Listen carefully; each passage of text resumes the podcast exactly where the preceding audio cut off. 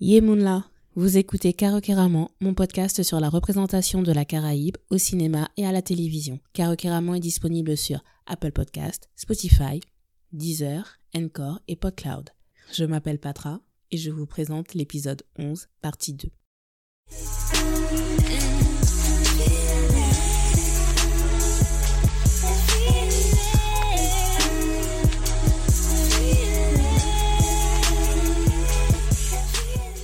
J'espère que tout va bien depuis la dernière fois. Aujourd'hui, nous nous retrouvons pour parler du film Bazodi. Réalisé par Todd Kessler et écrit par Claire Hintz, Bazodi est une romance musicale de Trinidad and Tobago sortie en 2015 et qui a été distribuée aussi aux États-Unis en 2016. Voici la traduction du synopsis disponible sur le site officiel. Fille indienne dévouée d'un homme d'affaires endetté jusqu'au cou, Anita Ponchuri est sur le point d'épouser un riche londonien quand elle rencontre par hasard Lee de Lyon, un chanteur local trinidadien.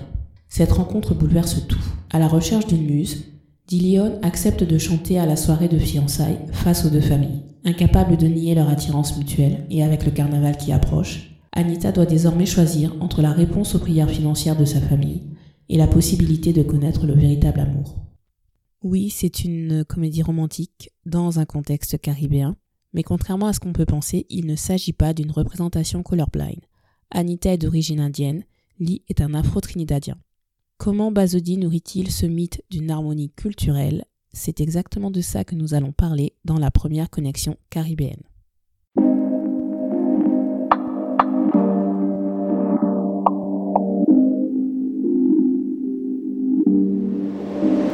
Je vais être franche, euh, j'ai dit dans ma newsletter 3 que j'avais fini d'enregistrer les trois derniers épisodes de la saison 2 en août. En réalité, disons que j'ai plutôt fini de les écrire, mais je n'ai pas enregistré. C'est agréable de ne pas stresser par rapport à l'écriture ni à l'enregistrement des épisodes quand je fais tout en avance, mais je me rends compte que les sujets euh, que je traite collent toujours à l'actualité. Et si j'enregistre trop en avance, je risque de manquer la possibilité de faire un lien avec ce qui se passe dans le monde actuel. Et c'est ce qui s'est passé euh, pour cette question euh, de l'identité indo-caribéenne. Quelques jours après avoir bouclé l'enregistrement de mon épisode sur Green Days by the River, donc l'épisode 10, il y a eu la mini polémique euh, sur Twitter quand quelqu'un a fait la remarque que l'intégration de la communauté indienne en Guadeloupe s'est faite dans la douleur et qu'elle n'est pas complète. Vu que je venais de finir l'épisode, j'avais une vision un peu divergente par rapport aux arguments euh, contre cette idée. Et j'ai été tentée de publier l'épisode à ce moment-là, mais je vieillis, je gagne en sagesse et j'apprends aussi à gérer un calendrier de publication. Donc j'ai gardé mon épisode au chaud, mais du coup je me suis donné plus de temps pour réfléchir à mon épisode 11 qui est en fait sur le même thème. Je n'ai pas d'origine indienne donc je me vois mal venir vous parler d'une expérience que je n'ai pas sur ce que c'est que de grandir en Guadeloupe en ayant des origines indiennes. Par contre, le simple fait que je n'ai jamais eu de discussion à ce sujet dans mon adolescence alors que je fréquentais des personnes d'origine indienne au quotidien, montre bien le privilège que j'avais d'être dans le groupe de la majorité. Et c'est la première connexion caribéenne que je vois, cette illusion d'une harmonie culturelle dans laquelle nous vivons quand on est dans une société caribéenne. Il est facile de présenter la musique et la nourriture comme des preuves de cette synthèse culturelle réussie, et Bazodi le montre bien avec sa bande originale qui est en fait une grosse compilation de hits de Machel, Mr. Fett Montano. Et la scène qui incarne le mieux ce mélange euh, des racines africaines et indiennes, la scène des fiançailles. On en voit un extrait dans la bande-annonce, donc euh, ce n'est pas vraiment spoiler. Lee est le seul musicien présent pour animer la soirée. Il débarque avec son ukulélé, l'instrument dont l'histoire résume à elle seule l'histoire de la colonisation euh, à l'échelle mondiale, j'ai envie de dire. Parce que schématiquement, euh, les Portugais sont arrivés à Hawaï fin 19e siècle pour cultiver la canne à sucre. Ils avaient avec eux un instrument qui s'appelle je sais pas trop le prononcer, je parle pas portugais, donc euh, cavaquinho, je sais pas. Mais en tout cas, cet instrument euh, a servi, a été repris par les Hawaïens. Ils l'ont transformé, ils ont et ils ont créé le ukulélé, qui fait partie des instruments euh, désormais traditionnels de la culture hawaïenne. Et l'instrument a ensuite été tendance euh, plus ou moins tout au long du XXe siècle, tout en ayant cette image d'instrument pas sérieux, qui sert à faire rire, à créer un aspect comique.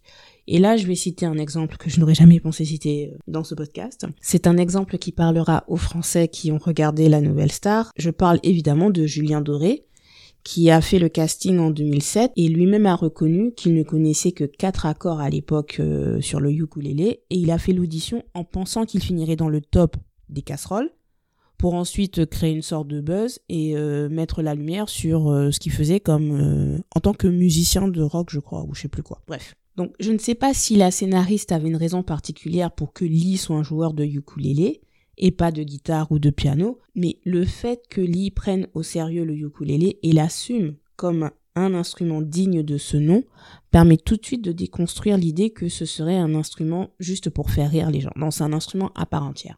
Et d'ailleurs, on apprend ensuite qu'il en joue depuis qu'il est enfant, donc il a une vraie relation avec cet instrument. Je ferme la parenthèse que je n'ai pas ouverte, je crois, comme d'habitude. Vous êtes habitué maintenant. C'était juste pour dire que Lee ne joue pas d'un instrument typiquement caribéen, comme le tambour ou le steel pan. Donc revenons à la scène de fiançailles. Lee est debout, seul, face à une assemblée qui s'attendait à un orchestre traditionnel indien. Et quelle musique décide de jouer Lee de la chutney soca? Alors, petite explication.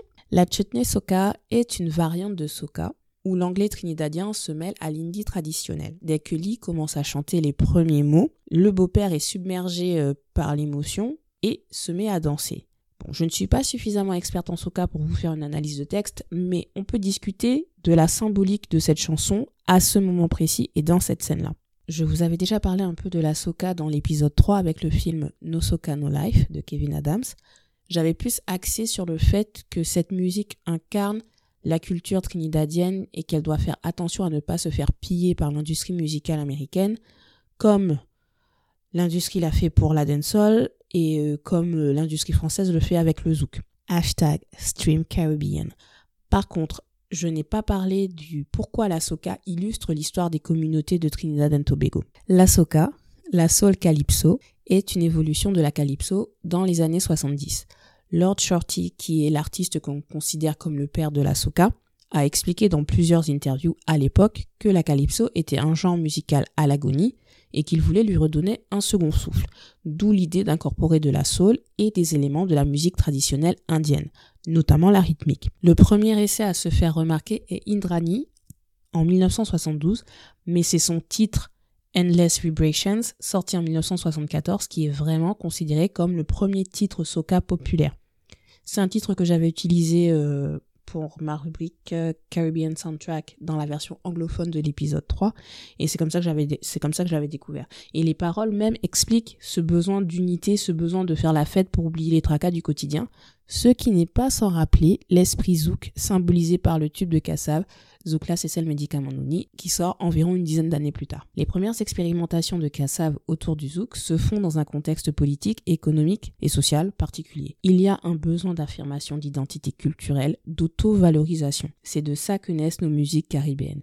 La soca naît aussi dans un contexte particulier où il y a des débats sur l'avenir du pays. Donc quand on est dans les années 70, ça fait environ une dizaine d'années que le pays est indépendant. La communauté indienne est enracinée depuis suffisamment longtemps pour avoir désormais une élite qui veut jouer aussi un rôle dans la direction politique du pays. Avec une communauté afro-trinidadienne et une communauté indo-trinidadienne dont les intérêts sont parfois divergents, le pays a besoin d'unité.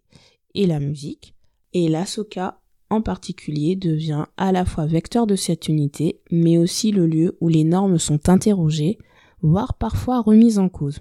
Je vous avais dit qu'on voyait la soca juste comme une musique de carnaval pour faire wélélé wélélé dans la rue. La soca, c'est un moyen d'affirmation pour les femmes, aussi peu nombreuses soient-elles par rapport au nombre de chanteurs dans le milieu.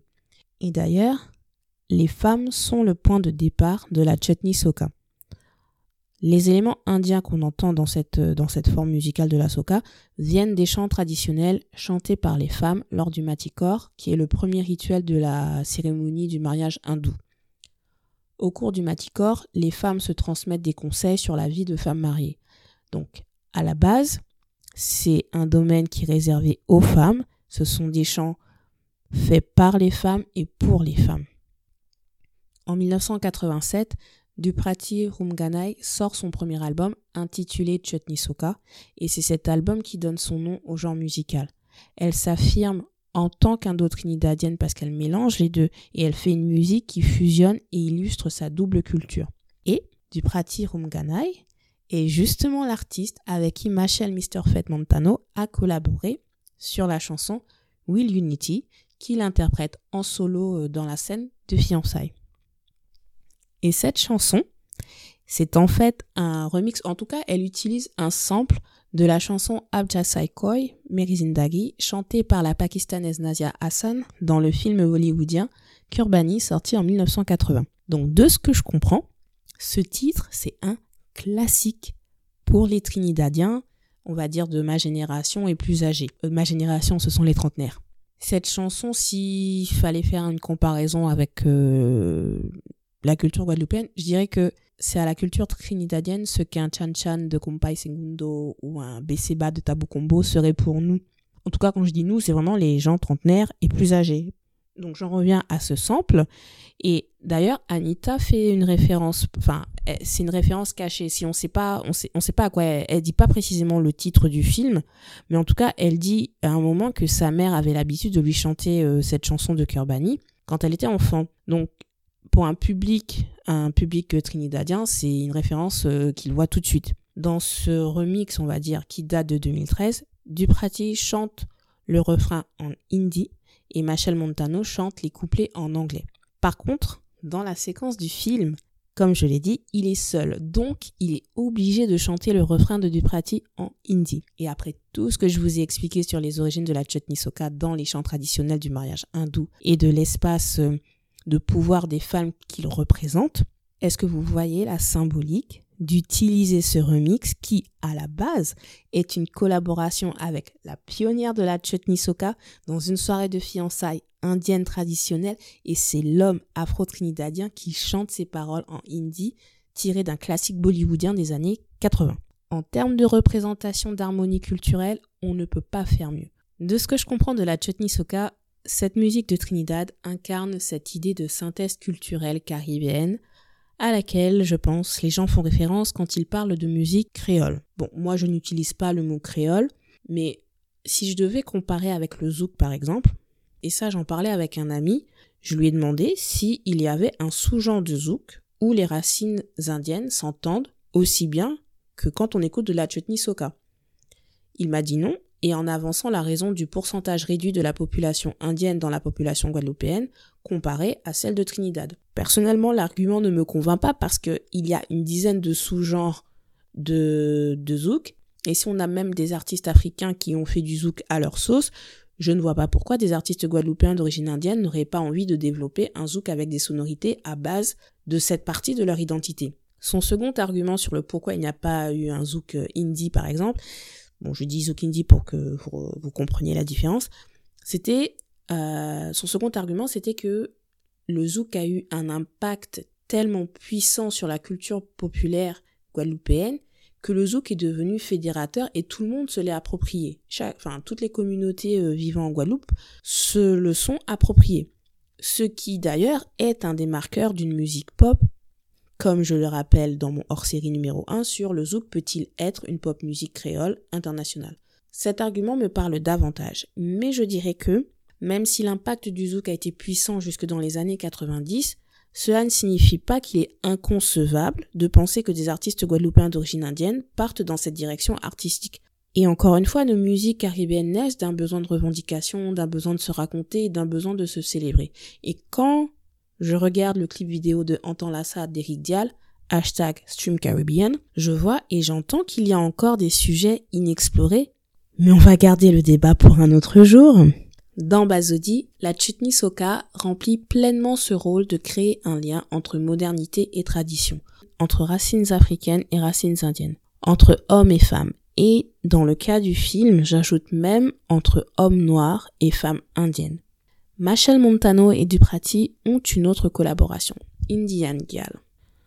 Alors ici, doit-on parler d'Indian Gal ou d'un autre Indian Gal La prochaine connexion caribéenne sera sur la représentation de l'amour.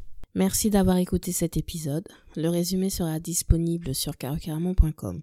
Abonnez-vous à ma newsletter pour suivre mon actualité. Abonnez-vous sur les réseaux sociaux sur Twitter, Instagram et Facebook likez, partagez, donnez-moi les 5 étoiles sur Apple Podcast pour que le podcast ait plus de visibilité. On se retrouve la semaine prochaine. Tiens, Béred.